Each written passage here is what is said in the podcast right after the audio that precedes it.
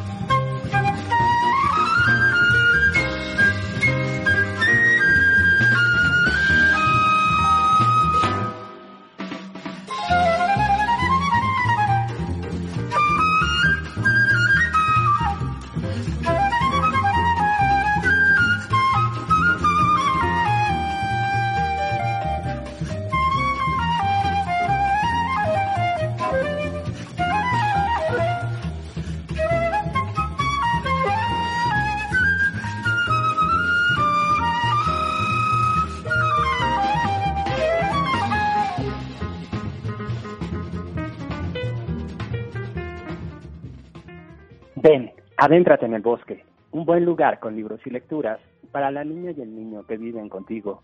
Soy Asa, voz te acompaña por estas páginas sonoras. Quédate los próximos minutos a escuchar y también a respirar el aire fresco de nuestros árboles con hojas de relatos y poesía.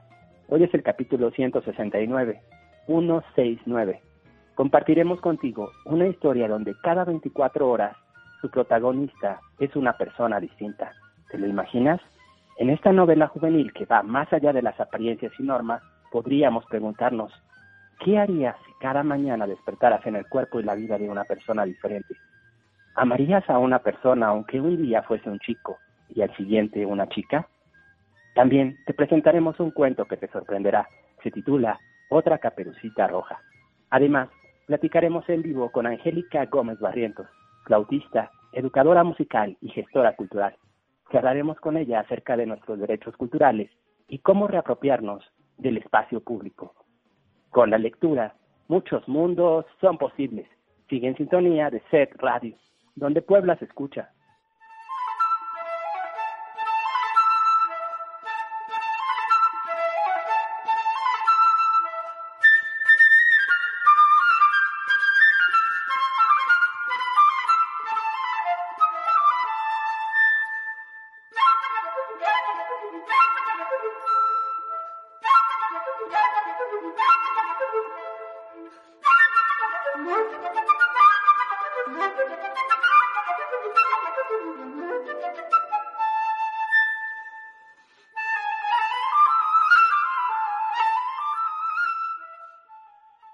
La historia de una niña que es engañada por un animal que se hace pasar por su abuela se contó en todo el mundo, a veces con distintos animales y otras con vestidos rojos en lugar de capas, pero en todos esos cuentos había un hombre que derrotaba al animal. Entonces, las caperucitas del planeta entero estaban cansadas de eso, porque ellas, mujeres, eran igual de valientes, así que decidieron escribir su propia historia.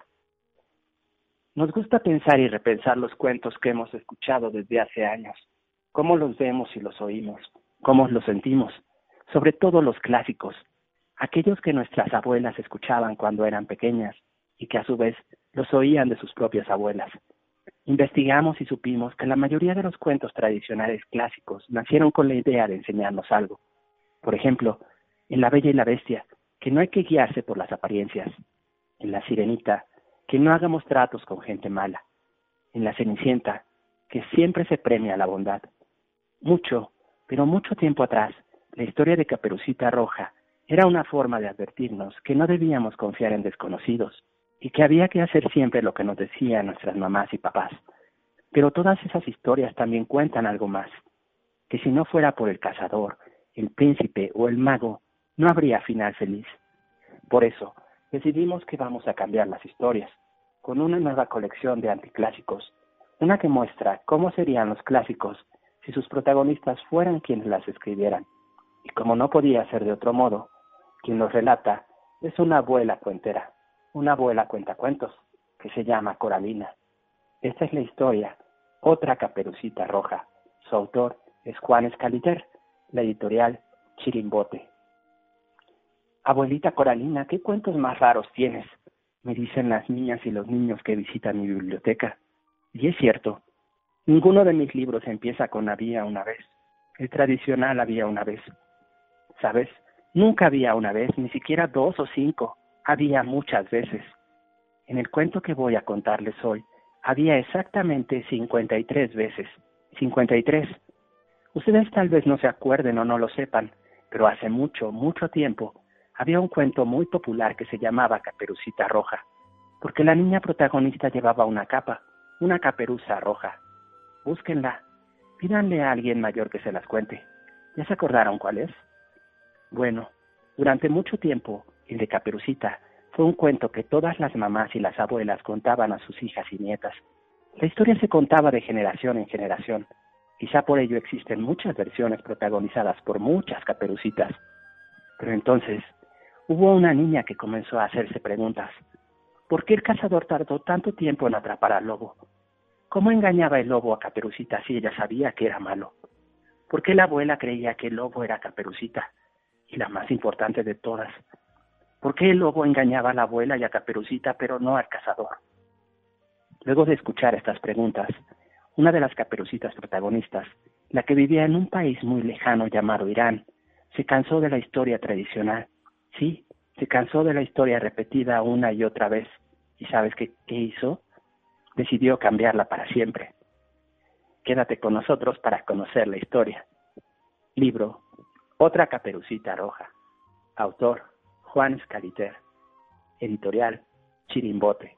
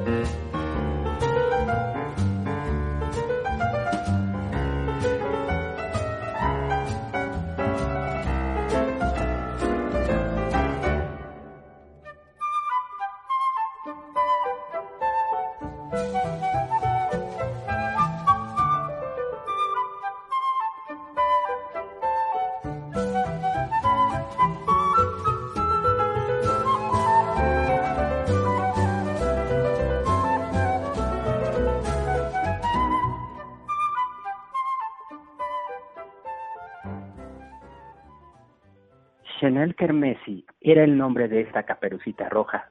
¿Te acuerdas que te dije que vive en un país muy lejano que se llama Irán? Está en Medio Oriente. Chanel convocó a un Congreso Mundial de Caperucitas. ¿Te lo puedes imaginar? En este Congreso Mundial de Caperucitas se reunirían todas las caperucitas del mundo, porque la historia de una niña que es engañada por un animal que se hace pasar por su abuela se contó en todo el planeta, a veces con animales distintos y en otras con vestidos rojos en lugar de solo capas. Pero en todos esos cuentos había un hombre que derrotaba al animal, siempre. Y las caperucitas estaban cansadas de esa versión porque ellas eran mucho más valientes. Así que Chanel les escribió cartas que viajaron por todo el planeta, India, Nigeria y Japón, también a Kenia, Alemania y Sudáfrica, llegaron a Rusia, el Caribe y Escocia, atravesaron Birmania y Francia. Así, hubo una vez 53 caperucitas que quisieron reunirse para escribir su propia historia, y para ello debían encontrar un lugar único, una biblioteca que las recibiera, una biblioteca que recibiera las aventuras de cada una de ellas para que pudieran juntarse por la noche. En su búsqueda, hallaron algunas salas de coleccionistas que reunían casi todas las historias, pero a muchas les faltaban páginas, otras solo estaban dibujadas y no tenían texto, y hasta había algunas que eran relatos grabados en audio, con las voces de personas de todo el mundo. Después de mucho buscar, finalmente encontraron una biblioteca de libros usados. Estaba en un pequeño pueblo que, como no podía ser de otra manera, se llamaba Leer, y es mi biblioteca. Ahora sí estaba todo listo para celebrar el primer Congreso Mundial de Caperucitas. Esa noche, una vez que se apagaron las luces, cada una de las caperucitas apareció ante la sorpresa de monstruos, cenicientas, bailarinas, cerditos arquitectos y gigantes egoístas. ¿Que cómo salen de un libro si está cerrado? Pues muy sencillo. Basta con que solo uno esté abierto. Entonces el personaje principal usa un instrumento mágico que le permite abrir otros libros. Se llama Alabacadabra. Alabacadabra. Y lo sé porque yo misma lo inventé. Al principio, todos los personajes de los otros libros, pues por la noche siempre dejo abiertos varios de ellos, al principio estuvieron callados. Luego, al ver de qué se trataba todo, decidieron sentarse y escuchar lo que las caperucitas del mundo tenían que decir. La que abrió el congreso fue Chanel. Se sentó en el suelo y las demás la imitaron. Explicó el motivo de su reunión y dijo que no se irían de allí hasta que reescribieran su historia, una que les gustara a todas. Entonces comenzaron a trabajar y pusieron manos en la obra. Lo primero que debieron hacer fue ponerse de acuerdo entre todas, porque la caperucita china se enfrentaba a un tigre, la de Indonesia a un monstruo y las de África a una hiena, mientras que algunas del continente americano eran perseguidas por un oso. Estaban las engañadas por un lobo, pero a otras les mentían cuervos, zorros o hienas, y hasta había caimanes, enanos y ogros que se burlaban de ellas. Así son las historias en todo el mundo. Fue entonces cuando una, la mayoría cree recordar que fue la caperucita de Escocia, preguntó por qué debía haber alguien o algo que les diera miedo. Todas se quedaron pensando en eso. Algunas dijeron que en todos los cuentos hay una parte que asusta, pero no estaban plenamente convencidas.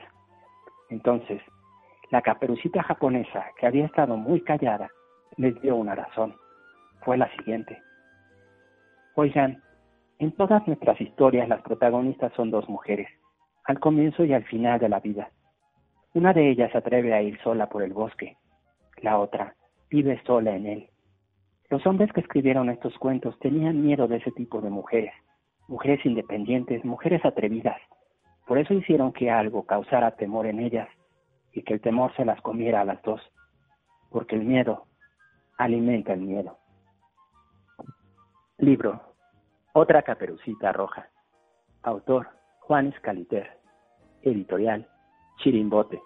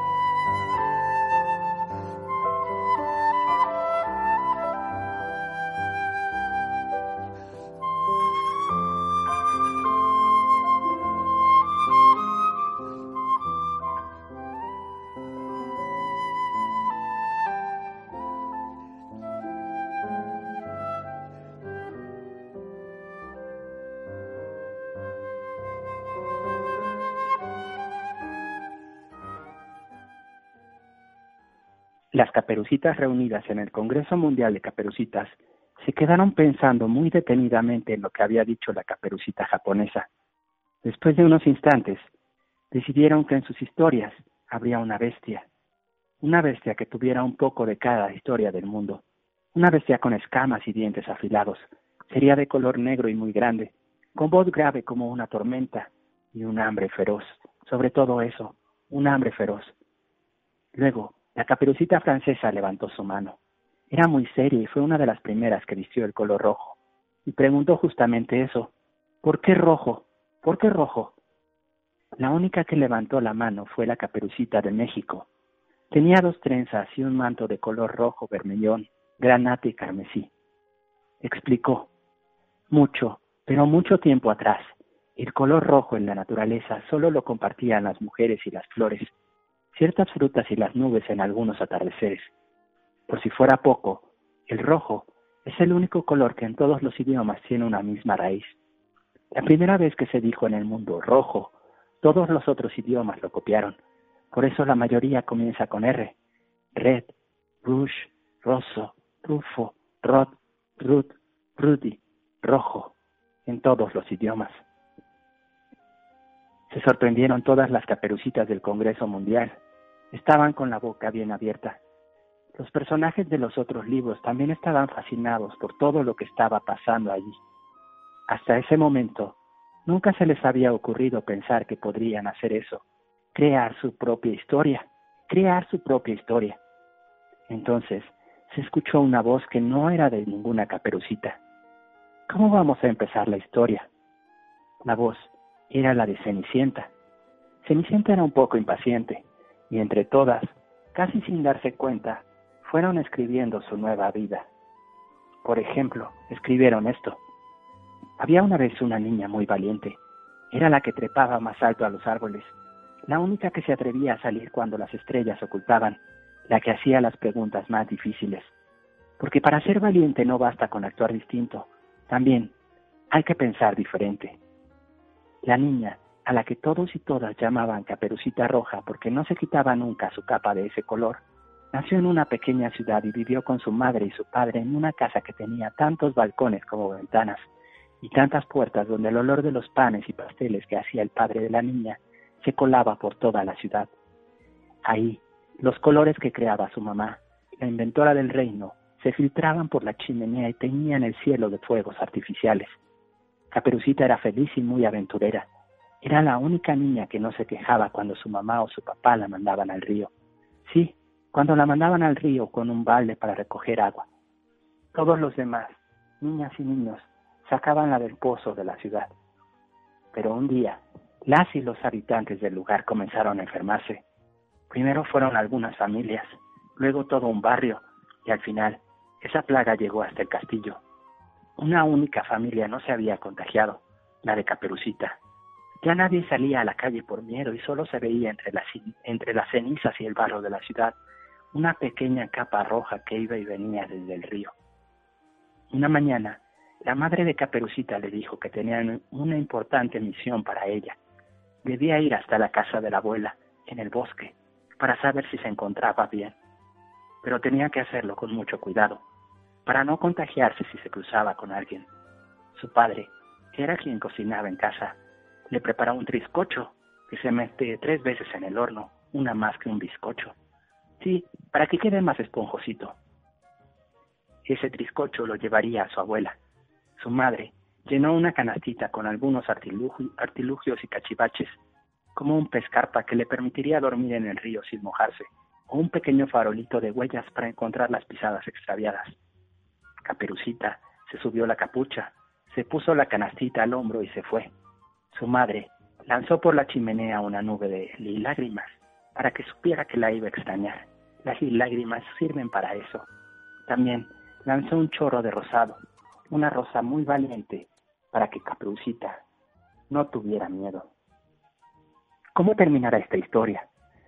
Busca el título en tu librería más cercana. Se llama Otra Caperucita Roja. El autor es Juan Scaliter, la editorial Chirimbote.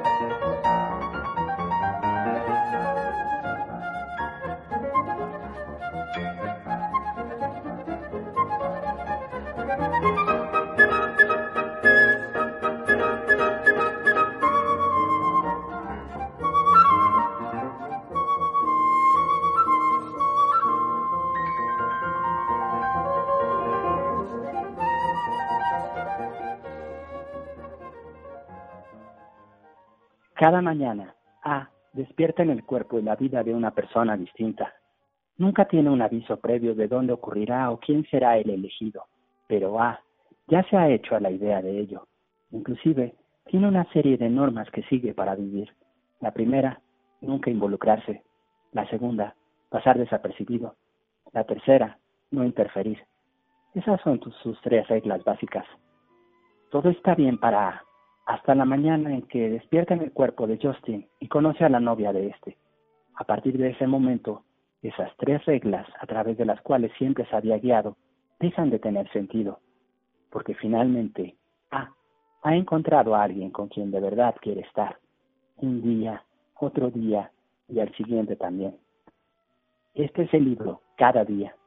Su autor es David Levison y la editorial es RBA. Día 5994. Me despierto. Tengo que descubrir quién soy cuanto antes. No es solo el cuerpo. Abrir los ojos y descubrir si la piel de mis brazos es clara o oscura. Si tengo el pelo largo o corto, si estoy gordo o flaco, si soy chico o chica. Si tengo cicatrices o la piel suave. Ajustarse al cuerpo es lo más sencillo. Si estás acostumbrado, claro. Si estás acostumbrado a despertar en uno nuevo cada día. Más bien es la vida, el contexto de ese cuerpo lo que puede ser difícil de comprender. Cada día soy alguien diferente. Sé que soy yo mismo, pero a la vez también soy otra persona. Y siempre ha sido así. La información está ahí. Me despierto, abro los ojos y me doy cuenta de que es una nueva mañana, un lugar distinto. La biografía entra a saco, es un regalo de bienvenida de la parte de mi mente que no soy yo. Hoy soy Justin, no sé por qué lo sé, pero lo sé. Hoy me llamo Justin, pero al mismo tiempo sé que no soy realmente Justin, que solo estoy tomando prestada su vida por un día. Miro a mi alrededor y sé que estoy en su habitación. Estoy en su casa. El despertador va a sonar en siete minutos. Nunca soy la misma persona dos veces, pero ya he sido como este chico. Ropa por todos lados, más videojuegos que libros, dormir en calzoncillos. Por como sabe su boca, Deduzco que fuma, aunque no es tan adicto como para necesitar uno al despertar. Buenos días, Justin. Me digo para comprobar cómo es su voz. Es grave. La voz que tengo en la cabeza siempre es diferente. Justin no se preocupa por sí mismo. Le pica la cabeza y se rasca. No quiere abrir del todo sus ojos. No ha dormido mucho esta noche. No me hace falta más para saber que no me va a gustar el día de Justin. Es duro estar encerrado en el cuerpo de alguien que no te gusta porque aún así tienes que respetar su forma de ser. En el pasado he causado daños en la vida de algunas personas, pero he acabado dándome cuenta de que cada vez que meto la pata es a mí a quien le pasa factura. A mí, nada más a mí. Así que intento siempre tener cuidado. Hasta donde yo sé, las personas en las que habito tienen una edad parecida a la mía. Vamos, que no paso de tener 16 a tener 60. Ahora mismo tengo 16 años. No sé cómo funciona ni por qué. Hace tiempo que dejé de preguntármelo más a menudo de lo que una persona normal se cuestiona su propia existencia. Después de un tiempo, es mejor que te hayas acostumbrado al hecho de que sencillamente estás ahí. No hay manera de descubrir por qué. Tengo algunas teorías, por supuesto, pero nunca voy a tener pruebas ni evidencias. Sabes, Puedo acceder a los recuerdos y a la información de la persona, pero no a sus sentimientos. Sé que esta es la habitación de Justin, pero no tengo ni idea de si le gusta o no. Desconozco si tiene ganas de matar a sus padres o si estaría perdido sin que su madre viniera a asegurarse de que está despierto. No tengo la más remota idea. Es como si mis sentimientos reemplazaran a los de la persona que habito. Y aunque me alegro de pensar como yo, sería de gran ayuda tener alguna pista de vez en cuando. Sí, de cómo piensa la otra persona. Todos tenemos secretos, y lo son para todos los que te rodean, especialmente si han llegado de fuera. Suena la alarma. Tomo unos, unos jeans y una camisa. Algo me indica que es la misma que llevo el día de ayer. Tomo otra. Me llevo la ropa al baño. Me he visto después de ducharme. Sus padres están en la cocina. No tienen ni idea de que algo ha cambiado. Son 16 años de práctica. No suelo cometer errores. Ya no. Libro. Cada día. Autor. David Levison, editorial RBA.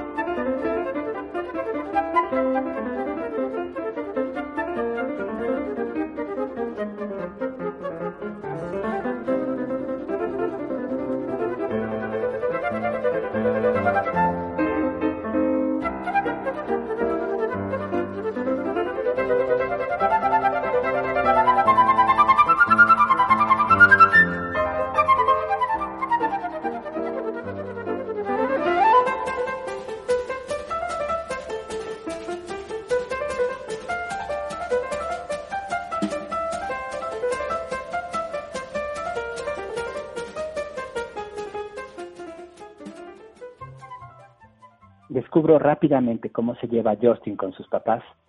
Nunca habla mucho con ellos en las mañanas, así que no tengo por qué hacerlo. He aprendido a presentir la expectación de los demás, o incluso su ausencia. Me como los cereales, dejo el platito en el fregadero, sin lavarlo, claro, tomo las llaves del auto de Justin y me marcho. Ayer, ayer fui una chica en un pueblo que debe quedar a unas dos horas de aquí. Y el día anterior Fui un chico cuyo pueblo estaba a tres horas desde la chica. Ya casi he olvidado los detalles. No me queda otra, o me olvidaría de mí mismo. Justin escucha música muy ruidosa y detestable en una emisora muy ruidosa y detestable en la que el DJ gritón y detestable hace chistes simplones y detestables para pasar la mañana. En realidad, no necesito saber nada más acerca de Justin. Accedo a sus recuerdos para que me diga cuál es el camino hacia la escuela, qué lugar del estacionamiento debo ocupar y cuál es mi locker, la combinación de locker, el nombre de las personas a las que conoce por el pasillo. Hay veces en las que no puedo pasar por todo esto, no puedo ir a la escuela, no puedo con el día, digo que me siento mal, me quedo en cama y leo libros, pero incluso eso llega a aburrirte al cabo de un tiempo Descubrir una escuela nueva, nuevos amigos me resulta atrayente, porque solo es un día. Mientras saco los libros de Justin de Locker, noto que hay alguien orbitando alrededor. Me doy la vuelta. Las emociones de la chica que está a mi lado son transparentes, completamente transparentes. Indecisión y expectativa, nerviosismo y adoración. No necesito acceder a la memoria de Justin para saber que esa chica es su novia Nadie más se comportaría así en su presencia. Es guapa, pero ella es incapaz de darse cuenta. Se esconde detrás de su cabello. Ella se alegra de verme, pero al mismo tiempo no se alegra. Se llama Rhiannon. Por un instante, un solo latido de corazón, pienso que ese es un nombre adecuado. No sé por qué, porque no la conozco, pero es adecuado. Esto no lo piensa Justin, lo pienso yo pero me hago a un lado porque no es conmigo con quien quiere hablar, sino con Justin. Hola, le digo de forma superficial. Hola, me responde ella. Está mirando al suelo. Sus tenis Converse pintados. Les ha dibujado unos rascacielos. Rascacielos alrededor de las suelas. Algo ha pasado entre Justin y ella, pero no sé lo que es. Probablemente se trata de algo de lo que Justin tampoco se ha dado cuenta aún. ¿Estás bien? Noto que se sorprende, aunque intenta ocultarlo. Justin no le hubiera preguntado algo así. Lo curioso es que sí quiero saber esa respuesta. Su desinterés hace que a mí me interese. Sí, responde como si no estuviera completamente segura. Me cuesta mirarla. La experiencia me ha enseñado que debajo de cada chica satélite hay una realidad que hace las veces de núcleo. Ella esconde la suya, pero al mismo tiempo quiere que la descubra. Es decir, que Justin la descubra. Pero está fuera de mi alcance. Es un sonido que quiere convertirse en palabra. Ella está tan perdida en su propia tristeza que no se da cuenta de cuánto se le nota. Creo que la entiendo. Durante algunos instantes presumo de hacerlo. Pero de repente, desde el interior de esa tristeza me sorprende con un atisbo de resolución. Bravura, me atrevería a decir. Ella deja de mirar el suelo, me mira a los ojos y me pregunta, ¿estás enfadado conmigo, Justin? No se me ocurre ninguna razón para estarlo. En cualquier caso, debería enfadarme con Justin por hacer que se sienta tan infravalorada. Lo noto en su lenguaje corporal. Cuando está a su lado se hace muy pequeñita.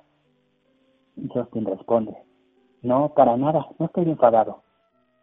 Digo lo que ella quiere oír, pero no se lo cree. Digo las palabras adecuadas, pero piensa que hay gato encerrado. Ese no es mi problema, lo sé. Yo solo voy a estar aquí por un día. No puedo dedicarme a resolver los problemas de un par de novios, ¿verdad? No debo cambiar la vida de nadie.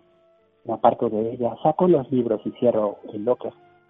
Ella ni se mueve, como si estuviera anclada a la profunda y desesperante soledad de una mala relación. Libro. Cada día. Autor. David Levison. Editorial. RDA.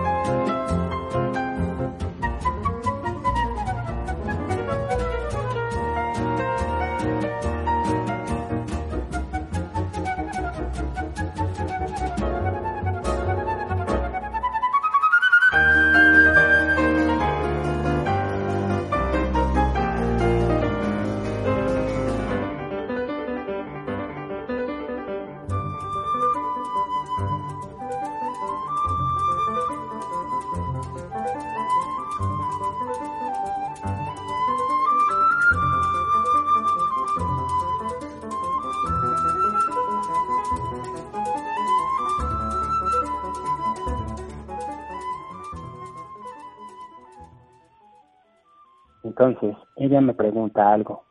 ¿Quieres que comamos juntos? Lo fácil sería responderle que no. Lo hago a menudo. Noto que la vida de la otra persona me atrae hacia sí y corro en la dirección opuesta. Pero hay algo en esta chica. Hay algo en ella. Los rascacielos dibujados en sus converse. Ese atisbo de bravura. La tristeza innecesaria. ¿Qué hace que desee saber en qué palabra se convertirá algún día este sonido? Llevo años tratando con personas que no conozco, pero justo esta mañana, aquí, con esta chica, hay algo que tira de mí hacia ella. En un instante de debilidad o bravura, no lo sé realmente, decido dejarme llevar. Decido que quiero saber más, conocerla. Claro, por supuesto, le respondo. Será genial. Leo en ella como en un libro abierto. Esta vez he sido demasiado entusiasta. Justin nunca lo es en su vida real. Ella se siente aliviada, tanto, al menos, como se permite a sí misma, que tampoco es mucho, la verdad.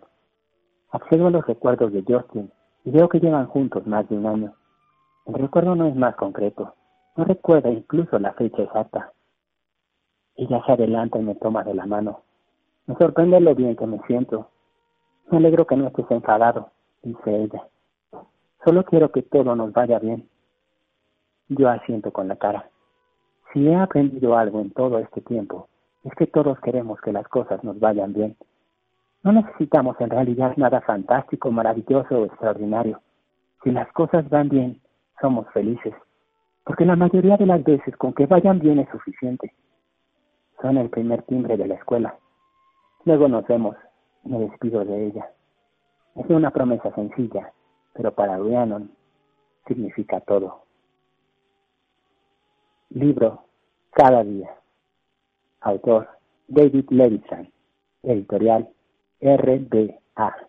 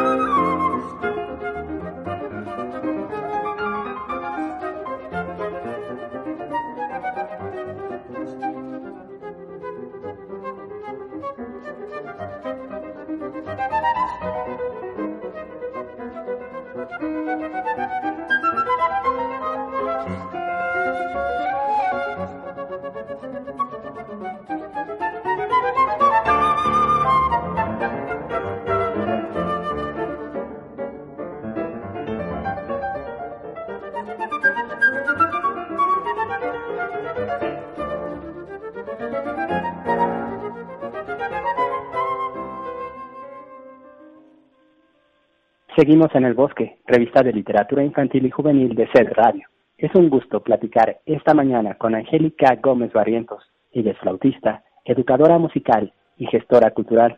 Buenos días, Angie, ¿cómo estás? Hola, buenos días. Gracias por aceptar la invitación.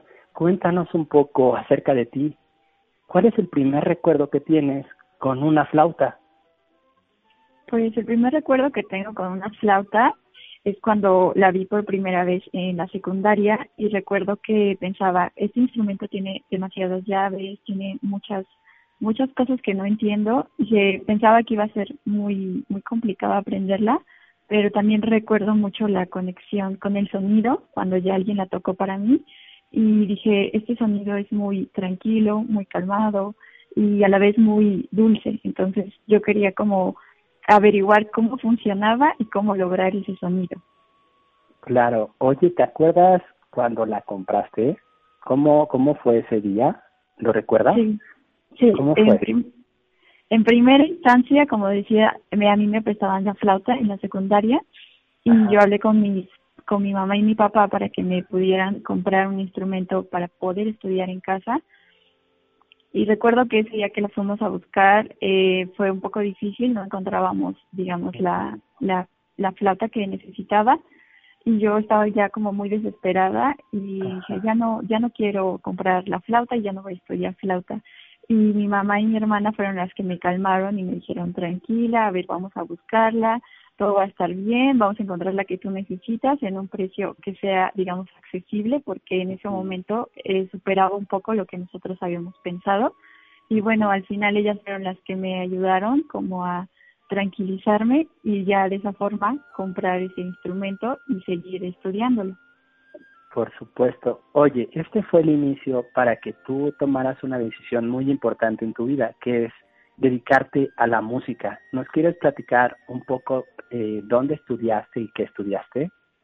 Claro, pues en un inicio yo eh, comencé así en la banda de música de mi secundaria y de ahí mi mamá me impulsó a presentar audición en la orquesta juvenil de la universidad y pasé esa audición, eh, digamos como, sí, como ya flautista de la orquesta y de ahí me animaron a tomar clases con un profesor eh, particular del Conservatorio de Música y él me animó de hecho a ingresar al técnico en música, a ingresar al técnico de música de la UAB y hasta ahí yo solo quería como aprender música, ya fue estando en el técnico, estando en dicha orquesta de la juvenil y ya empezaba también a dar clases de música, que fue como al final de la preparatoria cuando ya me planteé estudiar música de manera profesional y me seguí con la licenciatura en música.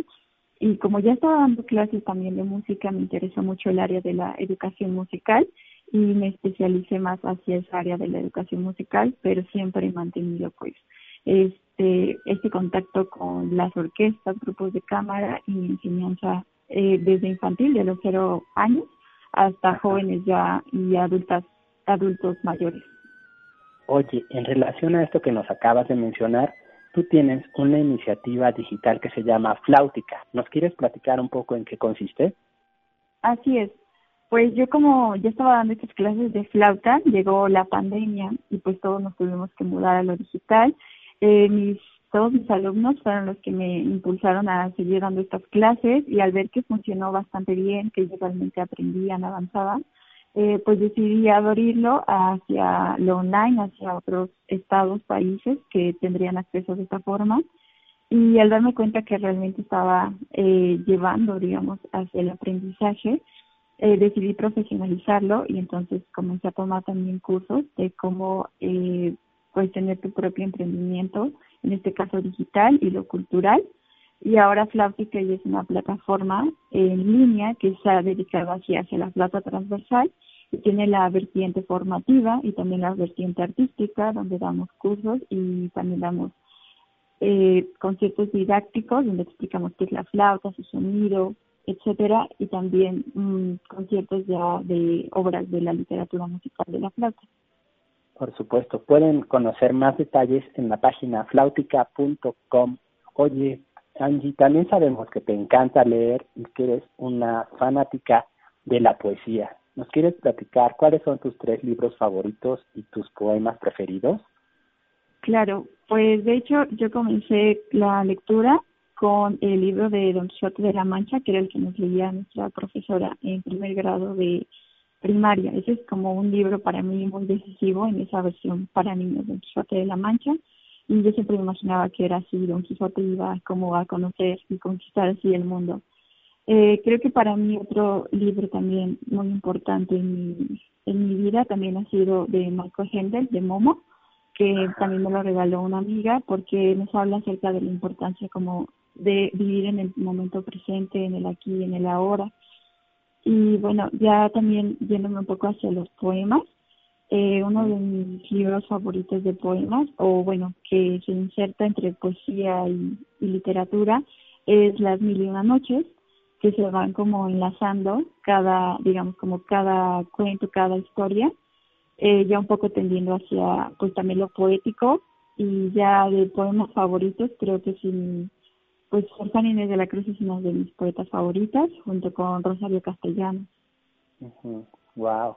Oye, además de, tu, de toda tu labor en el aspecto musical, de un tiempo a la fecha, te has encargado de muchísimas cosas que tienen que ver con un proyecto integral de cultura. Hace algunos meses publicaste en el portal Manatí un artículo sobre derechos culturales y reapropiarnos de los espacios públicos. ¿Nos quieres platicar un poquito acerca de esto, Angie? Sí, pues ya un poco ya desde mi perspectiva como egresada de una carrera, digamos, artística, también he podido ver el recorrido que existe entre este, este camino artístico y también este camino como del ser social, eh, que a veces he visto un poco de desconexión entre ambas. y a veces sí he visto esa conexión. Entonces, dentro de todos mis proyectos también he tratado de incluir esta perspectiva no solo de la formación de, digamos, de la música o del arte para personas que vayan a ser artistas o músicos profesionales, sino como un componente, digamos, primero como un derecho fundamental hacia la educación, un derecho fundamental también hacia el ocio, entretenimiento y hacia la propia cultura, ya que, por ejemplo, en Flautica tratamos de que las piezas que también se tocan y se eligen eh, sean piezas que los propios eh, alumnados proponen para que no sea algo tan, digamos, impuesto. Claro que les mostramos diferentes eh, estilos y diversidad, pero que ellos puedan, eh, desde su cultura, desde su visión, poder elegir y eso creo que es importante también al momento de asistir o apropiarse de lugares. ¿A qué me refiero con apropiarse? Que tú desde tu casa hasta la, digamos, casa de cultura que se encuentre donde estás este, en tu comunidad, ahí también va a haber expresiones culturales y tú puedes elegir cuáles son las que tú quieres asistir y si no están las que tú quieres también eh, llamar a que ese espacio debe de ser tuyo de la comunidad y que es tu derecho también que tú te sientas identificado con esas expresiones culturales entonces, que tú eh, puedas decir esas expresiones eh, culturales, por ejemplo, desde la danza, desde la música, incluso desde el idioma, la literatura, eh, incluso desde simplemente conformar un círculo donde cada quien pueda hablar acerca incluso de sus, de sus conocimientos eh, tradicionales o ancestrales, también recetas de cocina, por ejemplo, eh, que se conformen ese tipo de espacios y que también se exijan de cierta forma porque son parte de nuestros derechos que tenemos como, como ciudadanos, como personas y que es importante también que existan esos espacios y no solamente eh, que sean, digamos, como reservados para ciertas personas o ciertos estilos de vida, sino que todos necesitamos y merecemos ese tipo de espacios de creación, divulgación de nuestra cultura. Por supuesto. Este artículo completo lo pueden leer en la página del portal Manatí, que es manatí.mx. Oye, Angie, hay un concepto muy importante para la vida actual, la resiliencia. ¿Tú cómo lo aplicas en tus proyectos de arte y cultura y qué recomendación podrías darnos a todos los que estamos de alguna u otra manera relacionados con, con las artes y con la cultura? Pues yo les diría que desde el inicio siempre es muy importante pues enfocarse como en la paciencia, que siempre van a ocurrir cosas como esta que mencionaba, ¿no? Que yo al inicio ya no quería este, ni comprar mi flauta y ya estaba como de ya no quiero ni siquiera hacer esto. Pues ahí viene también la familia que te, que te brinda ese apoyo, esa protección y de ahí van a venir como muchos, muchos, muchos, muchos, este, como inconvenientes y no verlo como algo malo, sino como algo que es parte del camino y de eso ir aprendiendo y ir trazando esa resiliencia que es como que cada vez eh, tratar de asimilarlo, procesarlo y seguir, ver que se puede aprender de eso.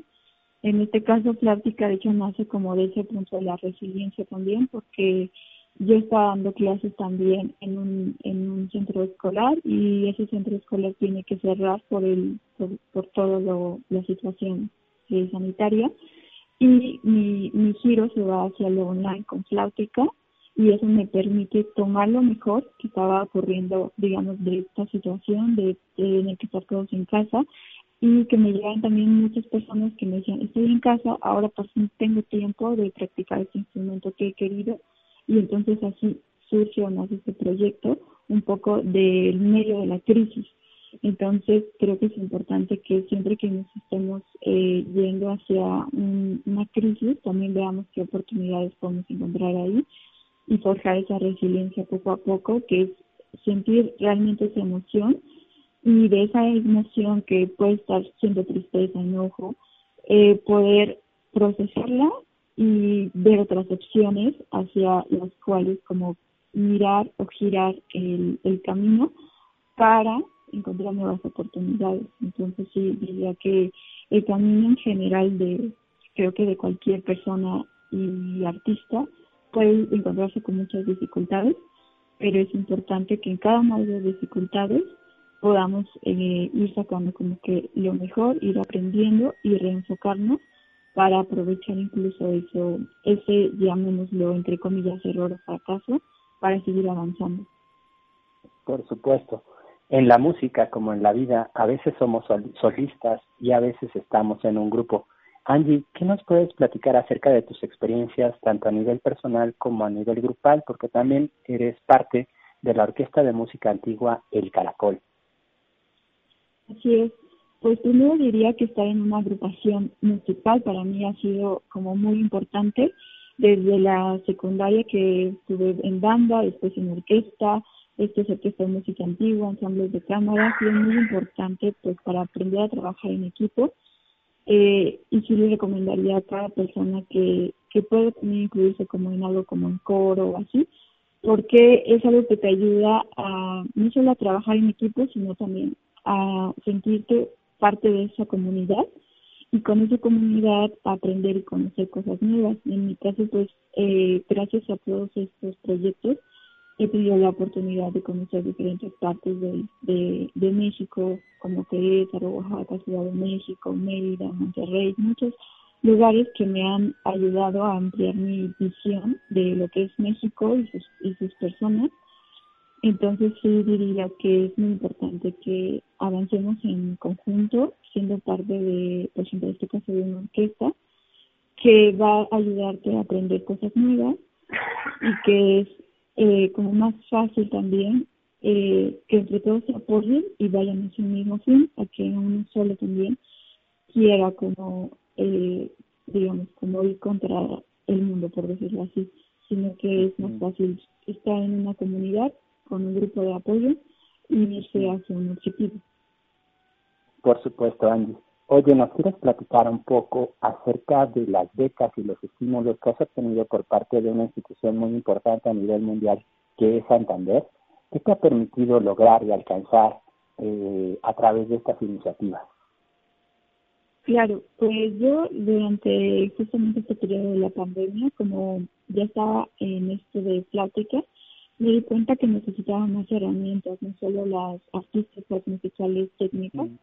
sino otro tipo de herramientas. Entonces fue cuando vi que Santander ofrecía becas para formarte y empecé a aplicar primero en una de formación emprendedora, que también fui animada ahí por, por mi familia, y cursé primero esa. De ahí me otorgaron también una certificación en marketing digital, que se lo aplico mucho para captar nuevos alumnos en plática eh, una también de gestión de proyectos, que es como lo básico que creo que todos necesitamos saber para llevar a buen puerto cada proyecto que tengamos. Y también finalmente tuve uno de emprendimientos enfocado hacia los negocios y las finanzas, que en lo personal creo que es algo que a veces como artistas o creativos dejamos un poco de lado y que es muy importante formarnos en esas áreas como más duras, de menos así, para que todo cuadre, o sea, nuestras expectativas artísticas eh, tengan un sustento también económico por el que se puedan realizar. Eh, y bueno, entenderme de cosas cuatro veces para, para cursar estas diferentes formaciones y creo que es importante que pensemos en nuestras habilidades artísticas o en este caso creativas o las técnicas de nuestra área para, digamos, nuestra área, pero además también otro tipo de habilidades necesarias para impulsar a estas que ya tenemos del arte, por decirlo así. Y creo que sí tenemos oportunidades hoy en día como de tomar capacitaciones por medio de Internet y sí animaría mucho a capacitarse en otras áreas para impulsar las artísticas. Por supuesto, totalmente de acuerdo, Andy. Ha sido un privilegio platicar contigo esta mañana aquí en el bosque. Recuérdanos tus redes sociales y cómo podemos conocer más acerca de las iniciativas que has desarrollado. Claro, pues en todas mis redes sociales estoy como Angélica Gómez Barrientos, todo junto. Y en mi proyecto principal es Flautica y en todas las redes se encuentra como Flautica Flauta. Así lo pueden encontrar. Perfecto. Muchísimas gracias por darnos unos minutos este fin de semana y compartir tu voz con nosotros, Angie. Muchas gracias a ustedes. Cuídate.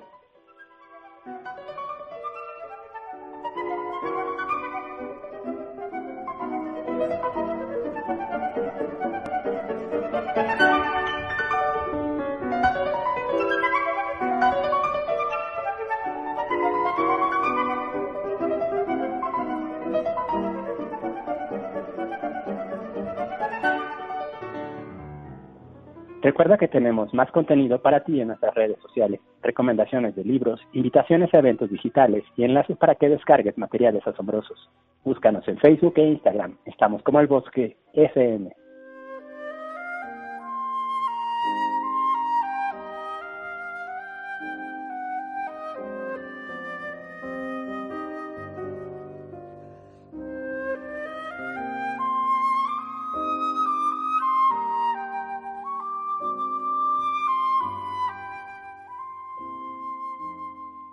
Para el programa de hoy seleccionamos temas interpretados por la flautista coreana Jasmine Choi.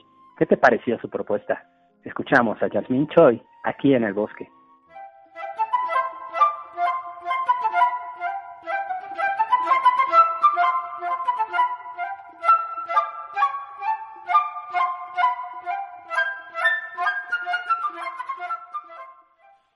¿Quieres volver a escuchar este programa o compartirlo con alguien? Disfruta nuestro podcast en el dispositivo electrónico que prefieras y a la hora que tú elijas.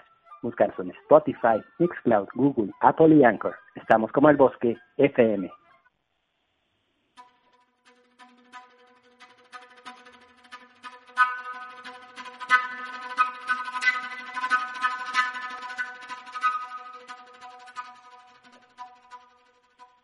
El Bosque es una producción del Sistema Estatal de Telecomunicaciones del Gobierno de Puebla. Selección de libros y música, Asael Ruiz. Operación y edición, Oscar Guerrero. Asistencia, Arlet Guevara y Karina Salamanca. ¿Te gustaría que presentáramos algún tema o libro en especial? Escríbenos al correo elbosquefm.gmail.com.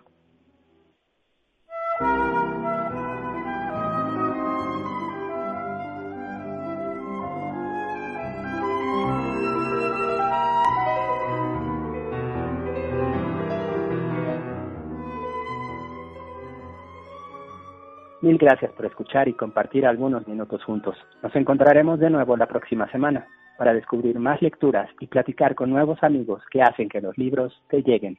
En el bosque, todos estamos hechos de historias.